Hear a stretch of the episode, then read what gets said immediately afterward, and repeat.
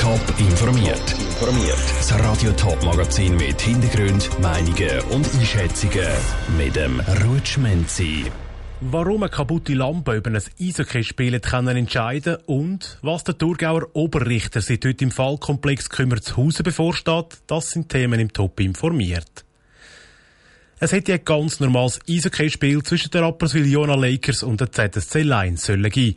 Plötzlich hat es aber Glassplitter auf das Feld geregnet. Grund dafür war eine Lampe an der Decke vom Stadion, die es putzt hat. Die Verantwortlichen haben alles versucht, das Problem zu beheben. Sie haben es aber schlussendlich nicht geschafft. Das Spiel gestern Abend musste abgebrochen werden. Warum am Schluss kaputte Lampe über ein Eishockey-Spiel entscheiden im Beitrag von der Nora Züst. Gestern Abend hat eine rechteckige, glasige Lampe die Macht über das Spiel der Rapperswil-Jona Lakers gegen ZSC Lions übernommen.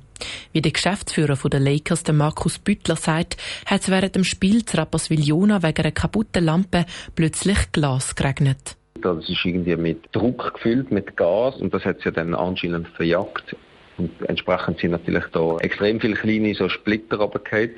Und so hat man es ja festgestellt. Und man hat dann auf dem Eis probiert, das wegzunehmen, aber das Risiko weiterhin vorhanden gewesen. Es sind noch Glassplitter an der Lampe gehangen und es hätte können sein, dass die abgehen.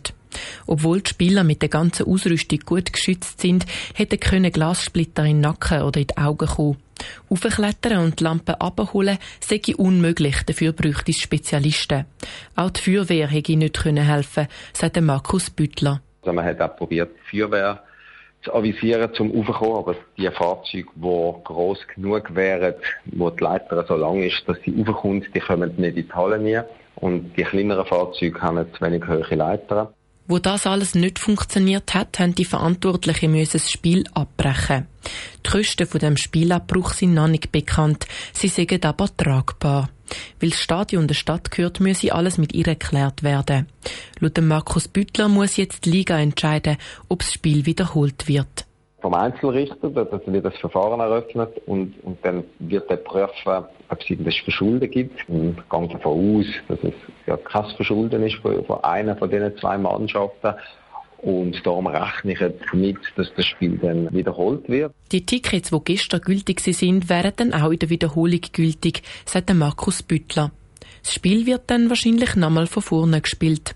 Trotz dem gestrigen 2 zu 1 für die Lions wären dann die Chancen für beide Mannschaften wieder offen.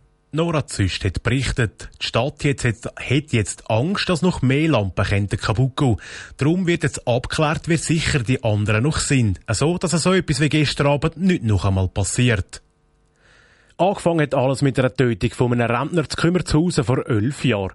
Schlussendlich ist einer der komplexesten Prozesse im Kanton Thurgau daraus geworden. Seit heute beschäftigt sich das Obergericht mit dem Fall.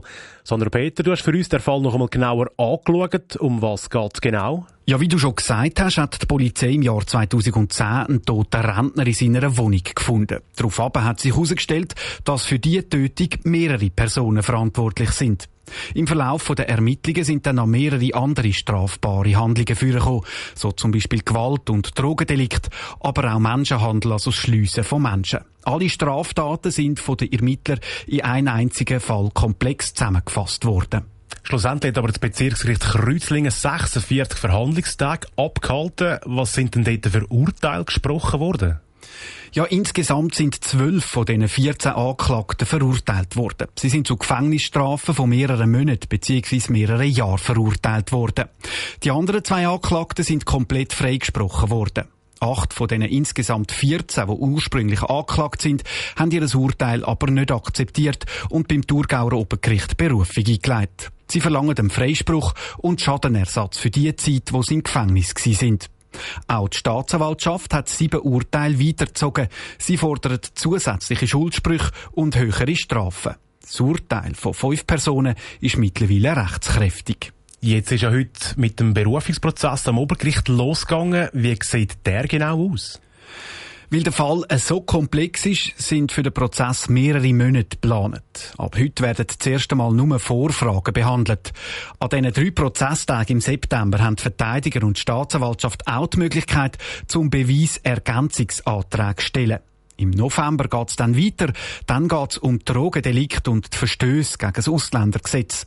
Mit dem Abschluss vom ganzen Verfahren und dann auch mit dem Urteil kann erst nächstes Jahr gerechnet werden. Danke vielmals, Sandro Peter. Detaillierte Informationen zum ganzen Fallkomplex Kümmerzhausen gibt's auf toponline.ch. Top informiert, auch als Podcast. Mehr Informationen gibt's auf toponline.ch.